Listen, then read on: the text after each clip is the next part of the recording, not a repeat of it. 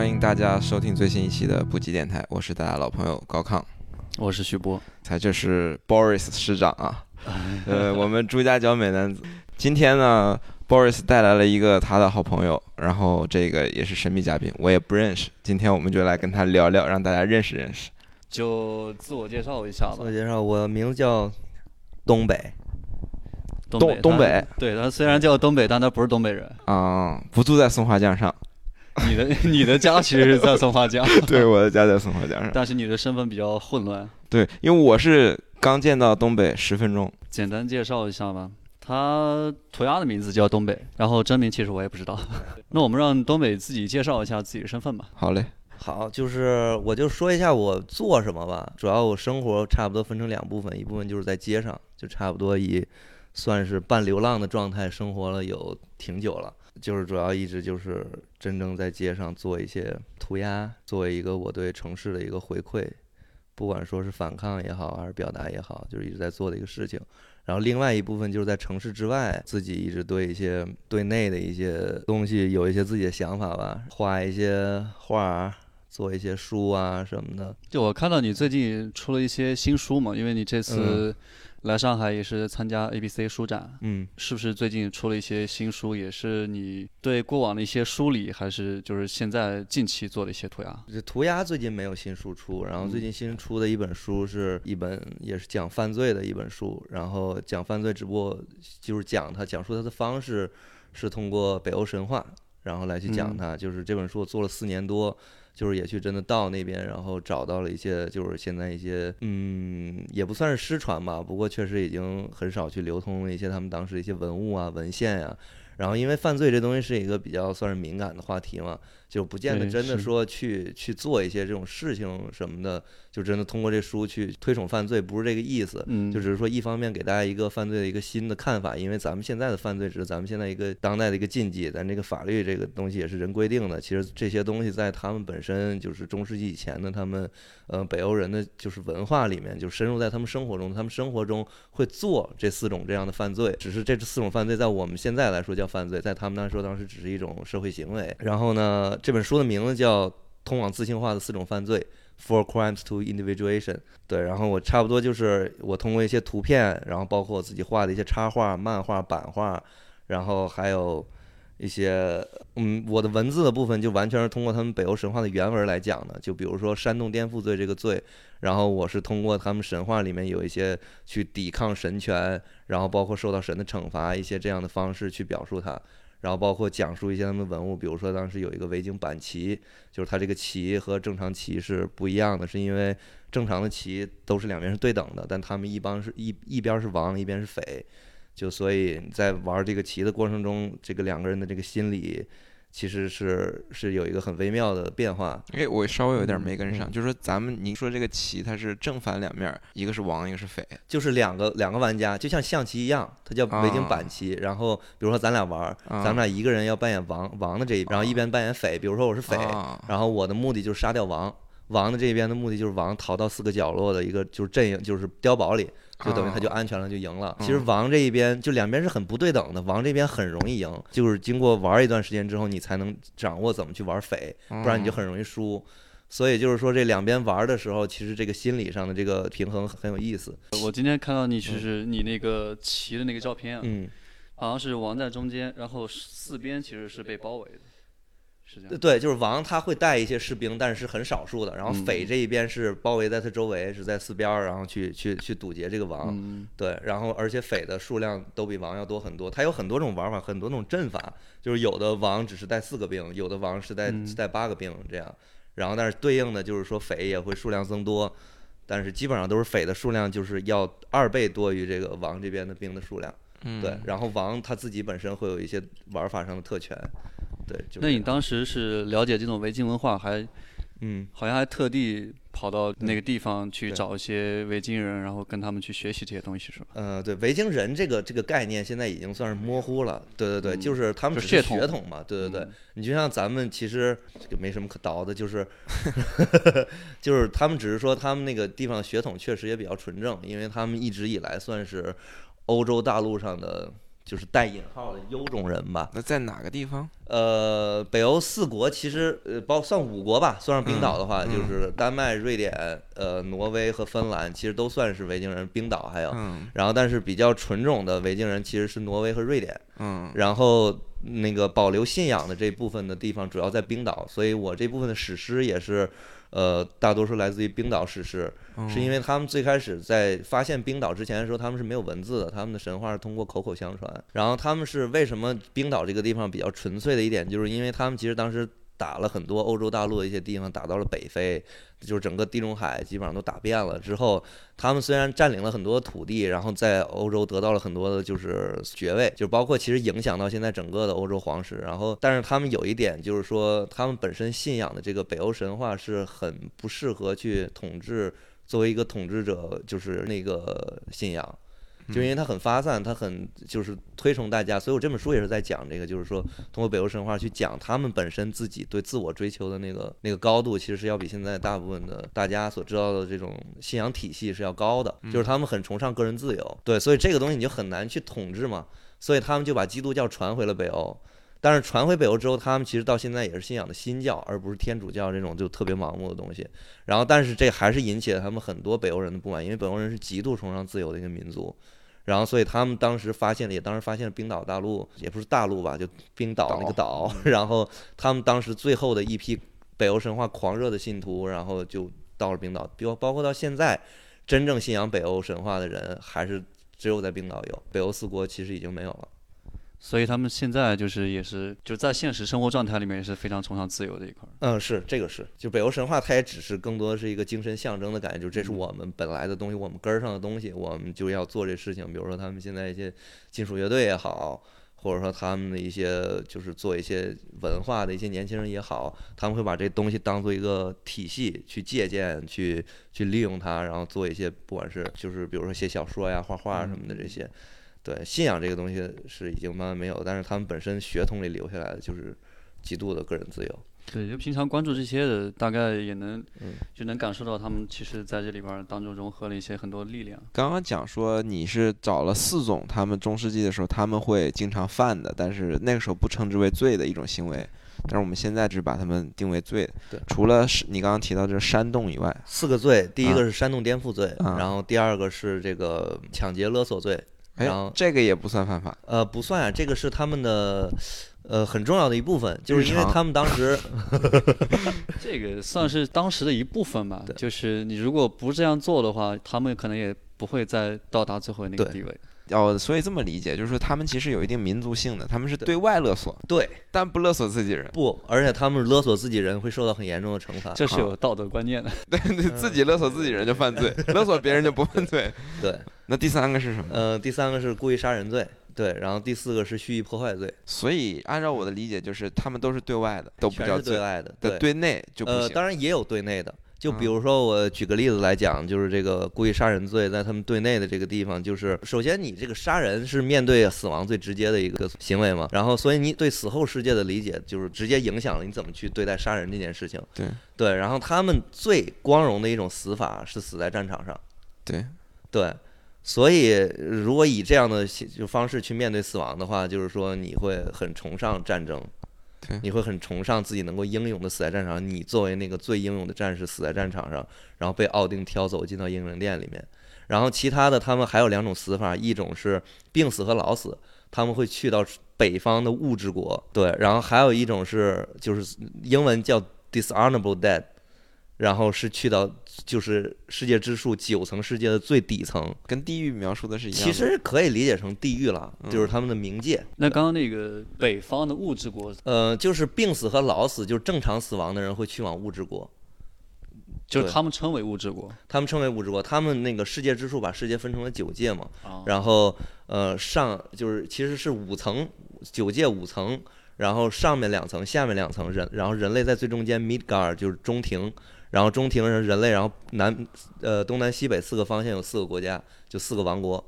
对，然后北方的物质国就是呃和人类是同一层级的，就是这些病死和老死的人死了之后去的地方，对你在那儿就不会受到神的眷顾。然后你也不会获得来生，然后你就一直在迷雾里面生存。对，所以是一个很就是你不会受到很多什么惩罚，但是就是很听起来就有点像是这种什么打入冷宫了。就直接影响到了活人还是想为了战争而，对就是英勇对的死去对对，要要有光荣。对，然后所以就是呃，他们会遇到一些算是小窘境吧，就是因为其实所有的这种他们的这种自然体自然信仰的体系都是有漏洞的嘛。就比如说你是一个很英勇的战士，你很你很受到大家的尊重，但是毕竟是凡人嘛，你总会打败仗。比如说你作为一个很威武的首领，但是你打了败仗，这时候怎么办呢？他们就会设置各种各样的刑罚，很残酷、很残酷的刑罚，就惨绝人寰的那种。就比如说你是一个国家的首领，我是一个国家的首领，然后我把你打败了，但是你很英勇，我就选择对你施加一种刑罚，就直接把你刑罚到死，就是直接就等于是处死你，但是处死你的方式很残忍。这个是为什么要这么残忍呢？不是呃，一方面其实他们就很很好斗，就是你很好斗、很好战，就是很嗜血，确实是在他们血统里。还有一方面就是给你一个还能够英勇面对死亡的机会。就是说，如果我在做这个刑罚的过程中，你的眼神里面没有一点恐惧，你死，你这样死去之后，你还是可以被奥丁接走的。就等于是我给你一种光荣的死法，对，极其残忍，极其只是在痛苦。现实当中会给你一个机会，你依然可以就是很英勇的，然后就是走进奥丁英灵殿，奥奥丁会带着酒在里面等着你，就是其实很很有诗意的一种死法。这就是这就属于故意杀人嘛，但是他们对待的他的方式就是很豁达。哎，那你有没有了解过他们那时候算是部落文化吧？嗯一个部落中大概会有多少个人？哦，他们其实不算是部落文化了。部落文化嗯其实他们呃，其实他们在就是我说的这些，他们当时这个社会的时候，其实差不多是十二世纪，差不多到十六世纪，差不多结束，就基本上全叛逆基督教了。所以他们在这个时候，其他国家就是你包括西欧，像中国就是已经很发达了。嗯，对，对，然后你像中国当时宋朝，就是基本上各行各业都是很蓬勃。他们呃稍微感觉起来比较落后的原因，其实就是因为他们的气候比较严峻。对他们其实也不算是部落了，他们有自己的国家，有自己的这个氏族。那首领和首领之间如果打仗的话，嗯他们是属于国与国，还是说就是有？国家的，他们是有嗯国家的，但是他们国家的界限其实很不完整，就是他们在一片大陆里面，基本上就是说，如果距离很远的话，就会另另立一个新王起来。嗯是这样的嗯对，但是他们同一个王下面，他们会有很多的 earl，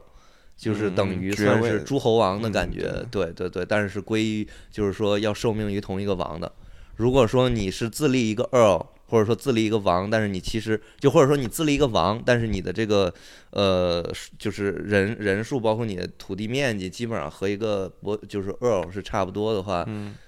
你会就肯定会被他们干的。哦，所以说我们刚刚讲的这些刑罚，他们就是说是这些，比如说爵位持有者和爵位持有者间，或者是王和王之间，嗯，对，就是说，比如说你是一个王，我是一个王，嗯然后呢，我觉得我能打过你了，我就去侵略你。呃，他们还真的，呃，这个这个这种事情应该就是人和人之间的事儿了，就是说个人和个人，包括这个这个他们的系统和系统之间的问题，因为很多时候他们也是会联手的，很多时候他们比如说打，不是说我比你强就打，而是我手里有没有什么你的把柄，这个在各个地方都一样，在中国也是一样。就是说，没有什么把柄的话，是不会很贸然的去侵略你。当然，实力上肯定这个是硬基础，但是不可能说我就是因为有实力我就去干你，这样的话就是蒙古人了嘛。蒙 蒙古也有理由，对吧？比如说你说当时的汉人。对你汉人住的这么好，对吧？我们住这么差，凭什么不干你？对对对对对因为战发动战争不太对，借口肯定是要有的但是当时最最重要的一点就是，就包括维京时代的开始，就是起源于对外扩张。嗯。就是他们当时是因为也是天时地利人和吧，就是一个是当时西欧，呃尤其是你比如说当时的英国土地，当时还不叫英国，也不能叫英格兰，嗯因为当时全是小诸侯国，英国一直是割据的状态。嗯。然后当时的英国土地，法兰西，包括一直到拜占庭帝国，都是很盲目的崇拜一神教，天主教和穆就是伊斯兰教特别盛行，所以人其实很愚昧，然后所以就是就是战斗力也很弱嘛，大家都就想想说去，我就每天要祈祷，每天要就是赎罪这些东西，就所以就战斗力很弱，这是一方面的原因。然后他们因为环境的问题，环境的原因就是战斗力又很强，本身农都是农民，其实没有什么真正的战士，但是他们的战斗力很强，而且当时他们的造船技术很好。然后还有同时，他们因为当时他们的那个 海域其实天气非常差，全是阴天什么的。然后他们当时又正好发现那个日光石，那个日光石我其实也是找到这个东西，那用它，它真的是能在一片乌云的海上能够去辨别太阳的位置，就是它有你真正一个算法在。那个地方去体验过这个，对，它是有一个算法的，就你需要测两次，然后通过这个角度来算出太阳的位置，然后这样你就能在全是乌云的海上航行。这个技术当时在西欧没有的，所以当时给了他们一个方式，包括他们信仰的东西，就是我们要打仗，我们要打他们。而且在其实在，在在就是在海上入侵之前，他们也不断的去想，当时就是当时叫 Hus，其实现在就是俄罗斯嘛。然后就俄罗斯东部、呃东北部的这个地区，就西北部的这个地区，然后他们去抢，但是抢他们当时也很穷，就直接就抢没了，就是他们抢不到什么东西回来，所以他们才对外对外扩张。而且就是因为他们当时开始不抢就是俄罗斯这片土地了之后，他们开始入侵西欧了之后，给了就是俄罗斯西北部这一片地区。一个机会开始发展自己的文化，后来基辅公国就是这么起来了。对，然后当时后来基辅公国起来之后，也是跟维京人后来又打仗，就是他们其实文化相是相通的，和就是俄罗斯的，就是现在就是斯拉夫人的这个神话体系，很多神是同一个神。当时是去了在挪威这边，然后你是挪威、瑞典和丹麦。哦，然后就是你主要的当时去就是说补充，就是你对于这怎么说历史的这方面的的，对，这是我个人的爱好啊。对，然后个人的爱好是一方面，就是我其实当时我现在的产出是产出的东西是一本书嘛，但是这是四年以后的事儿了。当时的完全状态就是说我喜欢这些东西，想去看看，而且正好是那边有就是画涂鸦的朋友，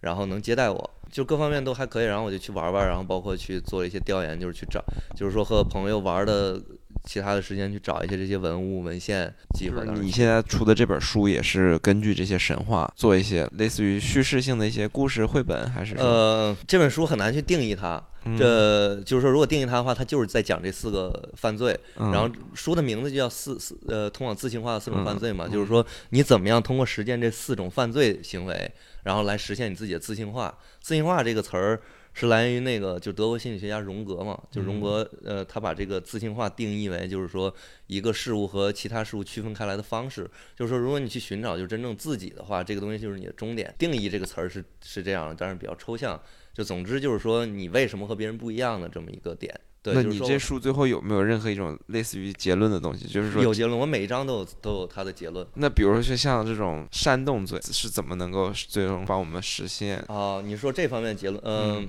我其实更多的是去剖析这个这个这个自信化，剖析这些犯罪，就是通过北欧神话的一些原文去剖析这个东西应该怎么去面对它，就是说你怎么样给这个东西一个新的看法，而不是简简单单把它定义成一个当代的禁忌。嗯，对我主要是提出一个新的观点，然后这个最后的观点是开放，你可以自己去选择怎么去对待这个事情。但是就比如说，我就就拿第一章来说吧，给你说一下，就是这个煽动颠覆罪。然后我这个结构是按炼金术的这个结构来去分析的，但是说炼金术又去走到一个玄学的过程没有必要。其实说白了就是精气神三个部分，就是说这个它本身是一个什么东西，煽动颠覆罪，这大家都知道。我就用很简单的图片的形式告诉大家，嗯这个煽动颠覆罪是什么东西？就是煽动颠，就每一个罪我会分为三个部分。第一部分就告诉你是什么东西，然后通过神话来告诉你煽动颠覆罪是什么东西。最简单的就是洛基当时有一个章节，就是他站出来去指认每一个神所犯的错误，就是说奥丁你做过什么什么错误。其实因为他们的神其实都是很有缺陷的神，对，就是都做过很多很很不道德的事情，他就站出来去指，就是去反抗他们。就这个很简单，你就通过这个读，你就能读出来我所表达的意思嘛。然后第二部分就是他的真正的这个灵魂，就 soul，就是就是它到底是一什么东西？就是说它本身的东西，我就用那个刚才说的那个旗，就是那个板棋去描述它，就是它其实说白了就是一个两边不对等的一个形式，然后更多是一种不管是心理战也好，还是一个就是局势和局势的对抗。然后当然这个东西是有代价的，代价从棋上表达是什么呢？就是说你的王这一方就很容易赢，匪的那一方就很不容易赢。就是说两边是不对等的，然后所以就是说，如果你决定说去反抗，就是说去做这个煽动颠覆罪，你就是要有相应的代价的。这个在他们本身，他们虽然做这个事情，但是他们也很清楚他们所做的这个事情的代价。然后所以当时还有一个章节，就是在你都知道诸神的黄昏这个章节肯定，然后在这个章节之前，就是为什么有诸神的黄昏，就是因为洛基指认了他们之后，然后洛基知道自己惹麻烦了，然后就变成了一条鱼，然后跳进了水里，然后所有的神把他抓住了之后，把他吊在了一个蛇洞里面，然后蛇盘旋在它上面，然后毒液一滴一滴往下滴，然后他就是受了九十九天的苦，然后就是洛基受难。这一章节叫，然后其实就是说，就是说你可以去反抗，但是这在他们神话，在他们的这些文物里面都有体现。就我就是通过这些各种各样的方式去表述这个事情，然后包括还有一些画的漫画，就都在说同样的这个过程，就只是我没有直接的用文字去表述，告诉你。对，然后最后一个章节就是这个，就是不是就是这个这个煽动颠覆罪的第三部分，就是他的这个精神 spirit，就是说他的精神是什么？其实就是说一个阶级固化的一个存在他们的这个。神话也好，他们文化里面一个体现，就怎么体现呢？我是用世界之树来表达的。就是世界之树，刚才咱们说嘛，就是一个树把世界分成了九层，就是说你在人间，你就是人，可以去反抗，你可以在人间反抗，就是说你也可以去反抗神，也有人这么做，但是终归终究你还是人，终究你有你自己的代价。然后我用的这个神话的章节，就是有一个章节叫做 Lay of Rig，就是说其实就是李格去睡姑娘。为什么叫李格去睡姑娘？李格其实就是海姆达尔的化身。海姆达尔就是站在彩虹桥上吹号角的那个神，就是说他警戒所有的神有人来侵犯了，然后他化身成最开始化身成一个奴隶，他就睡了奴隶家的姑娘，然后之后，呃，九个月之后姑娘怀孕了，生的所有世世代代的孩子都是奴隶，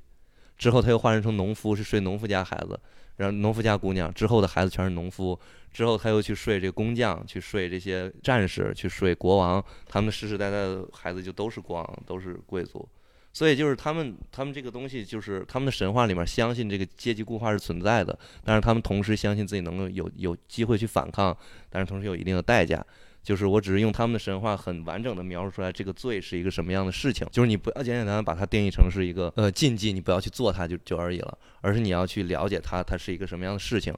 然后在他们的，我只是用他们的文化来当一算做一个例子，然后来去给你讲述这个故事，嗯，讲述这个罪。那你在北京的街头上做什么事儿？呃，我其实因为也是就是最近是刚回国不久嘛，而且就是一直在就是算是转一转，没有在北京待太久的时间。嗯，对。然后街上的话，就是在城市街头，我做的就是涂鸦，就是我就是比较反对，就算是我呃，也不是说我宣言或者什么，不是那种感觉，就更多的就是说我本身对这种工业化是挺反感的而已。对，然后是以怎么样形式呢？就是你还是会去说一些话，还是说就是不会不会不会？像波哥会一般是签名是吧？啊，我也是。呃，你也是签名。涂鸦的形式，各种形式吧。嗯，就其实涂鸦最根基的东西，从衍生到后面最兴盛，一直到现在，就是你玩最地下那些涂鸦，其实都带有一种反叛的精神。对，可能也是对于环境的一种对抗也好，或者是对你。呃，个人对这个环境的理解，或者是你个人的一些呃想要表达的东西，我觉得这个才是最纯粹的。对，因为我对于就是街头文化这块了解的也不是特别多嘛，但我我会经常看到一些朋友，就是他就把名字写，那我就在想说，那他写名字这种方式是说我这么写我的名字，是代表着就是我想表达的东西吗？还是说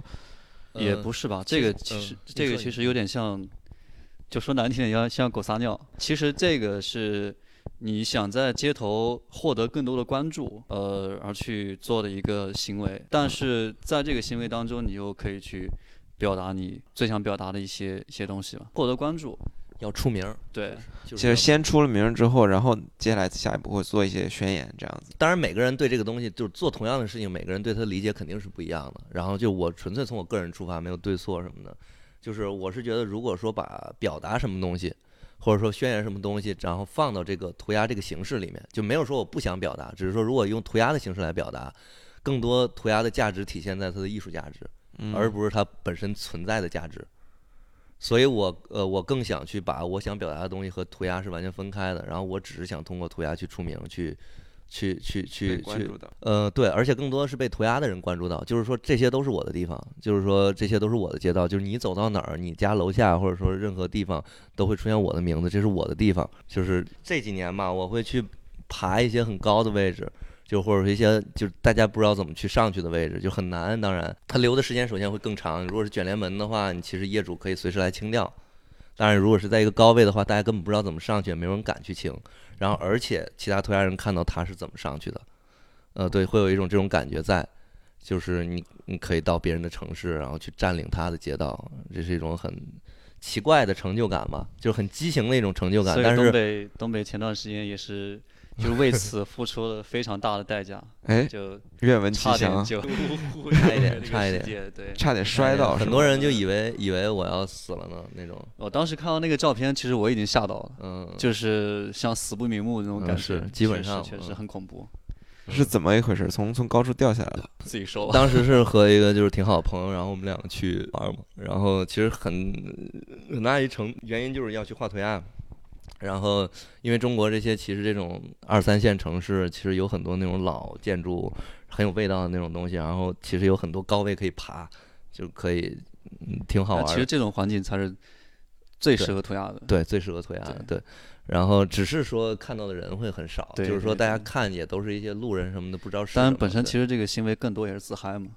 呃，在国内肯定是了，在国内肯定是，而且在国内真的话涂鸦人不会有这个意识去爬，因为没有必要，因为你这个地上的位置都没占满，就很就爬高位这个点，就比如说我之前在纽约喷的时候，就是因为地上的位置已经没有了，嗯，就是你需要去通过爬这种形式，然后来去博得更多关注，就说操，你看那逼在那儿呢，就太牛逼了，他怎么上去的？就大家就，而且在纽约，你爬一个那样的位置，基本上一夜之间所有人就都知道你了。嗯，对，就是因为我之前是这样，我也嗯。有个朋友就跟我讲过嘛，就做做涂鸦这件事儿，其实你们也是可以覆盖别人的，就是说，哎，我丫儿我比你牛逼对对对，我我觉得比你牛逼，我就把你盖了但其实你如果心里有个底线的话，你会觉得，如果你比他更厉害，那你去盖他的话，他可能也不会说什么。但如果是你盖的更差，那我一定会跟你就是因此产生 beef。大多数这种事儿还是有一个契机的，就是即使你很烂，没有必要非要去盖你，除非是真没有地方，我想要你这个地方。确实是。对，就还是有一个契机像上海以。前的莫干山路，因为其他嗯地方就是大家都不敢喷嘛，嗯都不想就是为了去做一个图而付出很大代价，所以在莫干山路那地方就一直会被覆盖来覆盖去已，经不算 beef 了。那里就不算了，对对对对那里就纯粹就是自由创作，嗯而且国内外的那个写手基本上都会聚集那个地方。到最后，可能我们同样还有个小纪念品，就是把墙上已经覆盖很多层的那个墙皮抠下来，当做一种礼物。但这个确实是非常有意义的。那谁来谁会抠呢？就比如说我我想去要，我就直接抠了就可以吗？也不是吧，就是可能也不是刻意的，有可能那个墙就已经损毁了。哎，我就产生了一个问题，就是你们去喷这些东西的时候，假如说你们就刚才说，有的时候一个建筑是很古建筑那种，或者是老建筑，就本身特别有意思，那你们喷的时候心里面会不会有负担？就是哎，我会不会破坏这个原始的？呃，古建筑我是完全不会碰的，就是古建筑它是，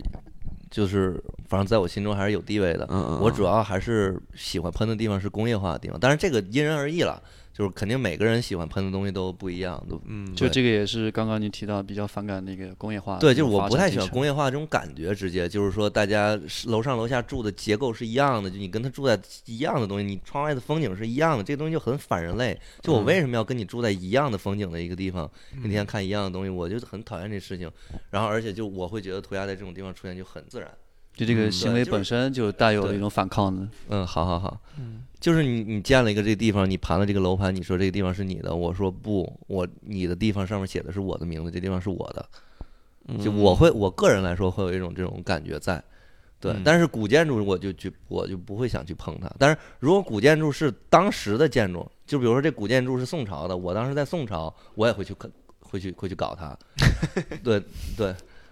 但只是现在来说，它已经留这么久了，然后我它里面有很多它的灵魂所在，就是它本身的存在，就是它里面就有有很多历史。涂鸦也是一个历史为基基础的一个文化，就是说，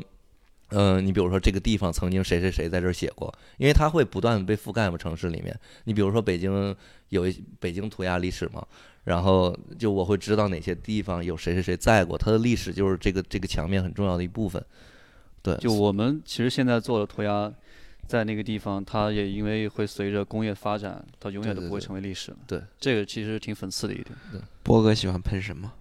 我喜欢喷什么？喷一些他喜欢喷这种重复的这种非常的这种工业后的这种产物，你喜欢喷什么？但其实也差不多吧。但比如说我们我们大家一起就是说找个地方秀一秀的话，就会随意发挥。嗯，就你当时是什么感受，或者是你最近想做一些什么样风格的东西，直接 freestyle 吧。嗯，哎，你说涂鸦人喜欢喷墙，是不是就是因为墙这种东西本身从一种概念上，它就有一种束缚的感觉？这个可能其实也没想那么多吧，主要是受到的关注更多。嗯，除了就是说，咱们说写名字这种方式以外啊，涂鸦还有什么其他的方式？涂鸦就是写名字，有很多其他的形式，但其他的形式其实是不能叫做涂鸦的，就是呃叫做可以叫做街头艺术，哦，可以叫做公共艺术，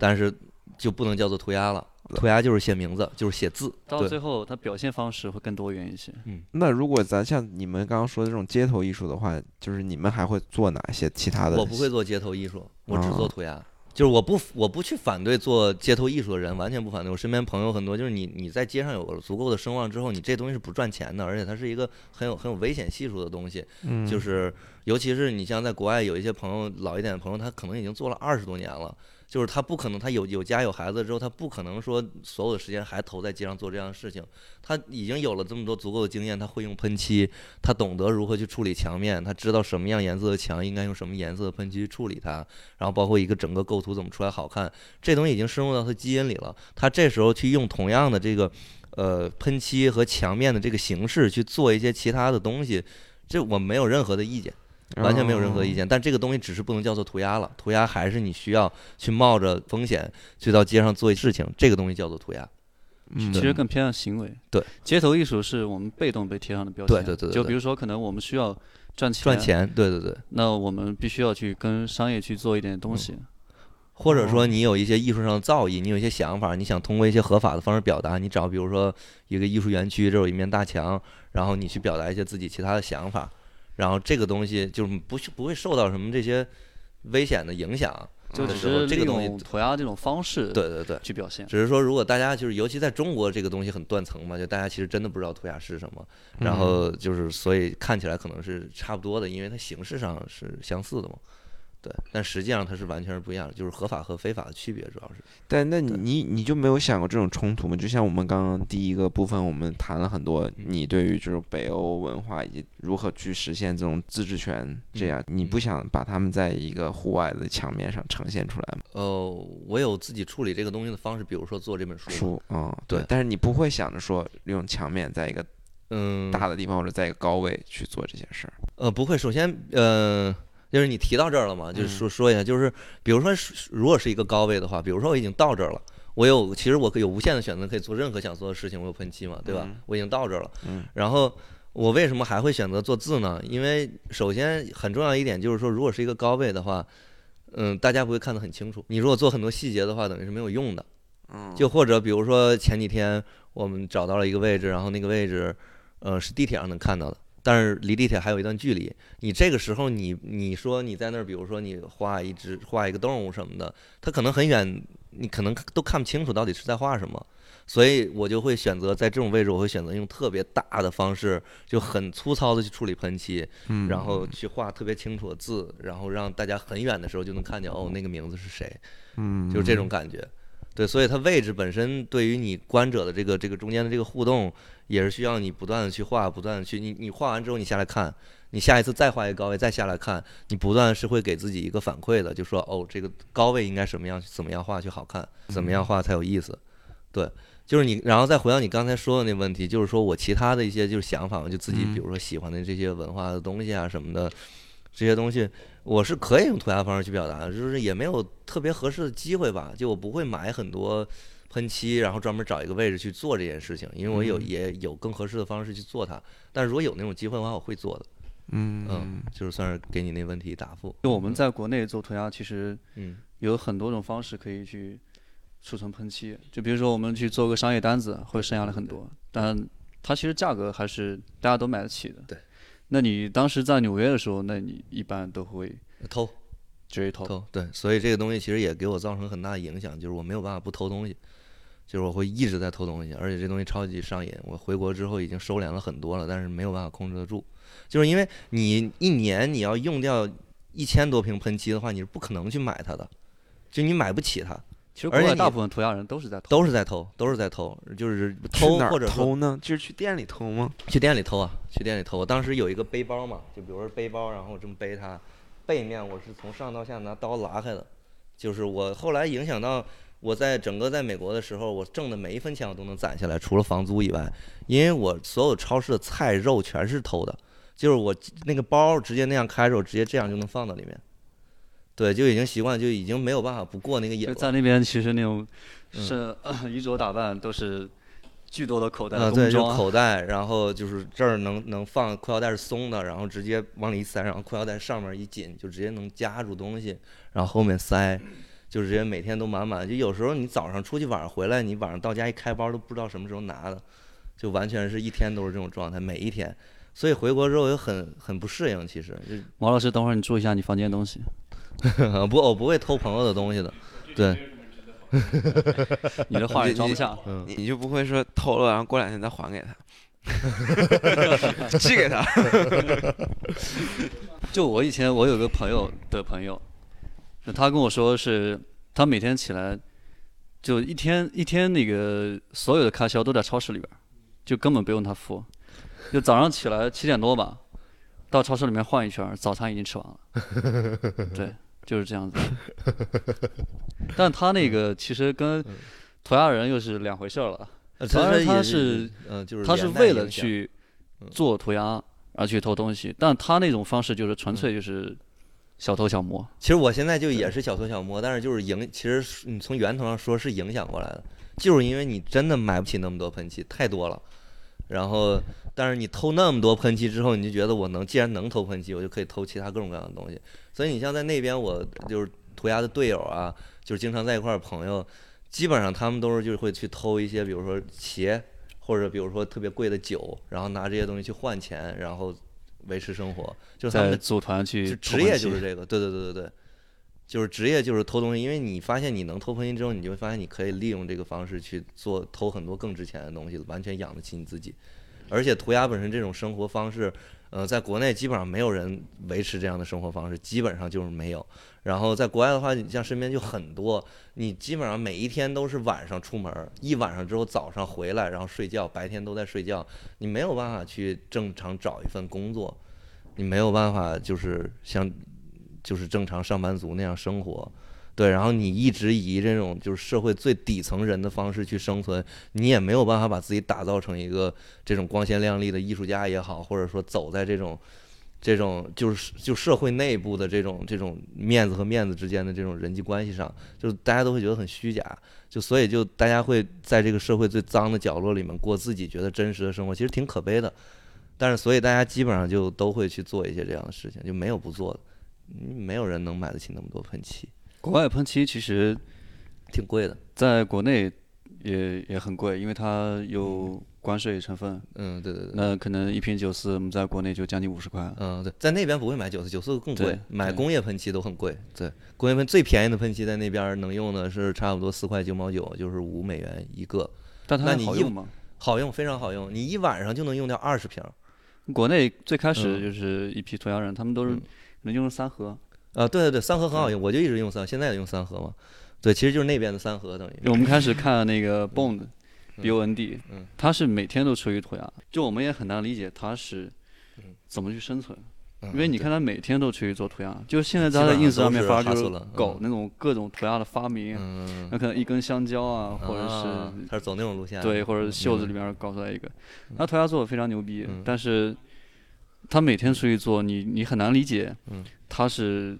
怎么去生存的？这就是呃，也是为什么在中国涂鸦做不起来。就是嗯，其实做任何的事情，尤其年轻人，大家都是通过你做这件事情去找一个自我认同感嘛。就是不见得是别人给你，就是你自己给你自己的。每个人都是需要的。就是涂鸦这个东西来的自我认同感很畸形，而且你需要去背离很多东西。就是首先你做这件事情就是犯法的，你既然能接受这件事情犯法，你就能接受很多事情犯法。所以它整个这件事情就不对的。所以包括之前也有就是就是嗯，比如说采访也好。或者有人问也好，就是说你要对年轻的涂鸦人说什么？就是我说你不要去做这个，因为这东西是错的。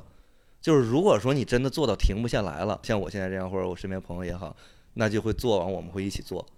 就是，但是我是非常不建议任何人去做这件事，因为它就是不对的。所以在中国，大家很难通过这样的形式，年轻人很很少有人会通过这种形式去找自我认同感，因为大家希望走在台面上，大家希望有一个聚光灯在。而不是完全隐姓埋名，在最脏的角落里做这种就是见不得人的勾当。那你为什么会选择？你就是觉得你要追求就是一个真的东西，所以就要做这件事儿。呃，其实你你肯定不是为了这个真的名号去做这件事情的，只是你做的时候你会觉得我这样确实是我就这样嘛，也不会说我这样是真的或者假的，就是你什么样就什么样嘛。你真的一直这么做之后就不会不可能跟假有关系了，就是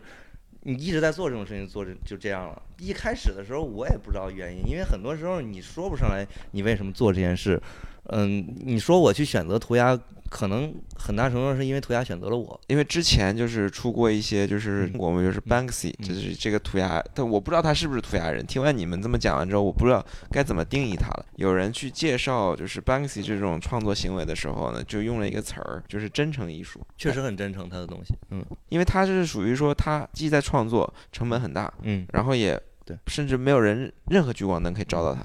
现在也没有人知道，所以就是说他这个心理是怎么样的？就是我我我也想就听听你们对于这个事儿的看法嘛。我觉得呃，就 Banksy 就不多聊了嘛，大家都知道，街头艺术家。嗯，对他是一街头艺术家，而且他做的东西确实很有意思，我也很喜欢。但是他确实做的不是涂鸦，就是两这个是两回事儿，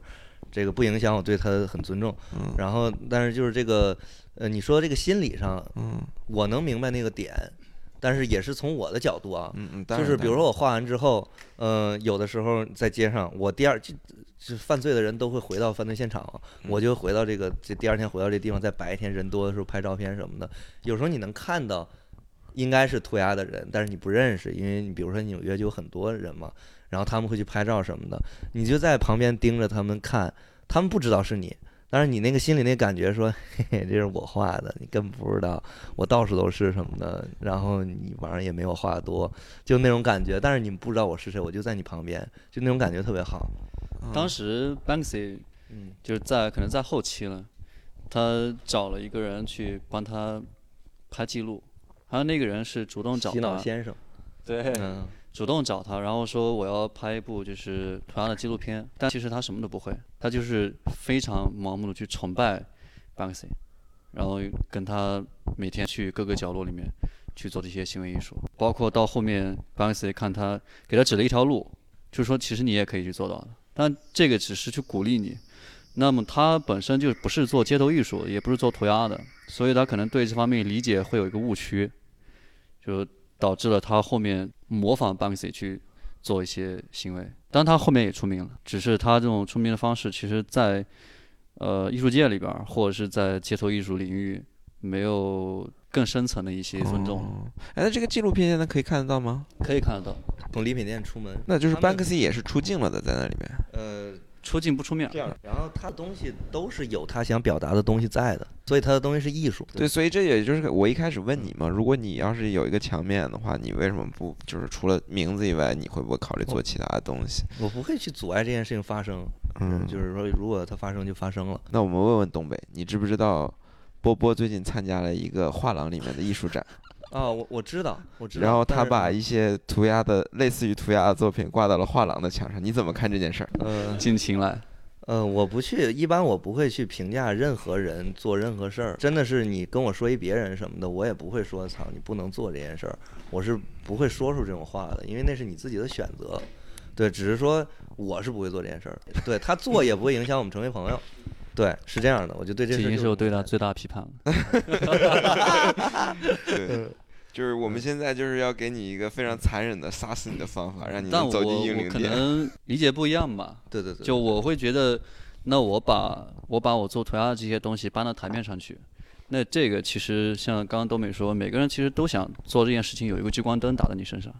你也想出名，也想去。或者是为这件事情在大众的心目当中去证明，这都是我们去做这件事的动机。那我把它搬到画廊里面，其实我也是想让大家更多的看到，就是我们做街头这些涂鸦，它是有表现内核的，而不是说我们真的纯粹就是为了破坏。其实我觉得这个就就是也挺真实的，就是我因为我觉得首先你做涂鸦，你可以用批判的方式去做涂鸦，你可以很真实的说，我把这个技术用这样的方式呈现出来，它其实。里面也有一些就是文学性的这种这种描述在，就是我做涂鸦的，但是我把裱了漂亮的框放到画廊里面，让大家看到，因为这个东西我本来做这件事就想这样被看到。对。但我以前可能没机会，对吧？我每天走在街头巷陌的，然后我要去偷东，我要去喷，但我有个机会把它放到画廊里面。如果这个时候，对我个人是会这么想，就如果我有一个机会，如果我是个涂鸦人，我应该做这件事。呃，其实我也做过。不是嗯。没做过，就是嗯。只是那个形式上会稍微有点区别，但是不重要了。就是说我有机会我也会做这样事儿的，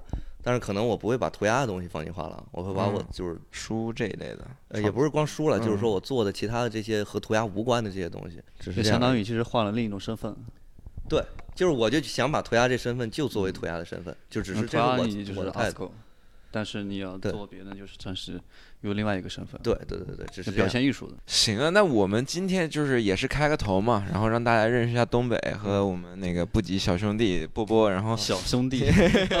对，但是之后我们可能会更多有更多的沟通嘛，但今天先聊到这儿。没问题。就是那个我们在哪儿能够看到你的这个，比如说你的出版物这些，说社交媒体吗？社交媒体也可以，就是我们怎么在哪儿能看到你做的东西？呃，就比如说那个，我过两天就下周、下下周，就是会去起点艺术节。对，然后而且就是我不光是出版物了，就是说我会画很多画，然后包括比如说我会一直做一些算是呃宗教主题相关的一些插画吧。然后有很多个系列，然后也有一些画册什么的。比如说最近的一个系列，我是在做呃印度教里面沙克提教派，然后也是根据印度教教义去做一些唐卡，嗯嗯，然后就是是我的一些画插画作品。然后到时候摊位有叫什么名字？呃，就会呃叫东北重生，东北重生。对，嗯，呃，因为之前不是出过一次事故嘛，濒死体验吧，算是，就是上次非法涂鸦，结果遭到报应了。嗯，早晚会有这么一次，对，对，你可以做这件事儿，但是你要你要知道有代价。真的是作为就是呃出去非法涂鸦非常大的一个代价了，也是给给他后面带来一些终生就的心理的恐慌，就是不是一般人你想要得到的一种经历。嗯就是不管这件事儿多难，以后还是要做。肯定一定会做，一定会做。嗯阿斯克其实他也做他也做纹身，那他纹身那些东西我其实呃跟出版物的一些元素部落部落图腾，就是我做一些一直我个人的兴趣这方面，如果总结的话，就是呃一些部落文化的考古，但不过是主要是视觉为基础的。然后我也会通过自己的消化，完全通过自己的方式和风格去做，呃不管是插画也好，书出版物也好。然后你现在在纽约读研嘛，是就是学学学设计，啊对，那其实跟就是上街做涂鸦还是有很大反差的。现在在办公室里面就是嗯，做设计，拿个那个手绘，拿个手绘板的哎，晚上但其实 他透透个喷漆。但其实他应该只会为自己卖命的。嗯，是对。然后就大家想看波波的作品呢，就去松江大学城 白舍画廊，有一个格子间，哎，四面墙。享受一下这个涂鸦从地下搬到台面到底是为了什么？对对对对，从街头的小角落搬到了一个白盒子，哎，是什么样的？行，那我们今天就聊到这儿，谢谢东北，感谢感谢。嗯。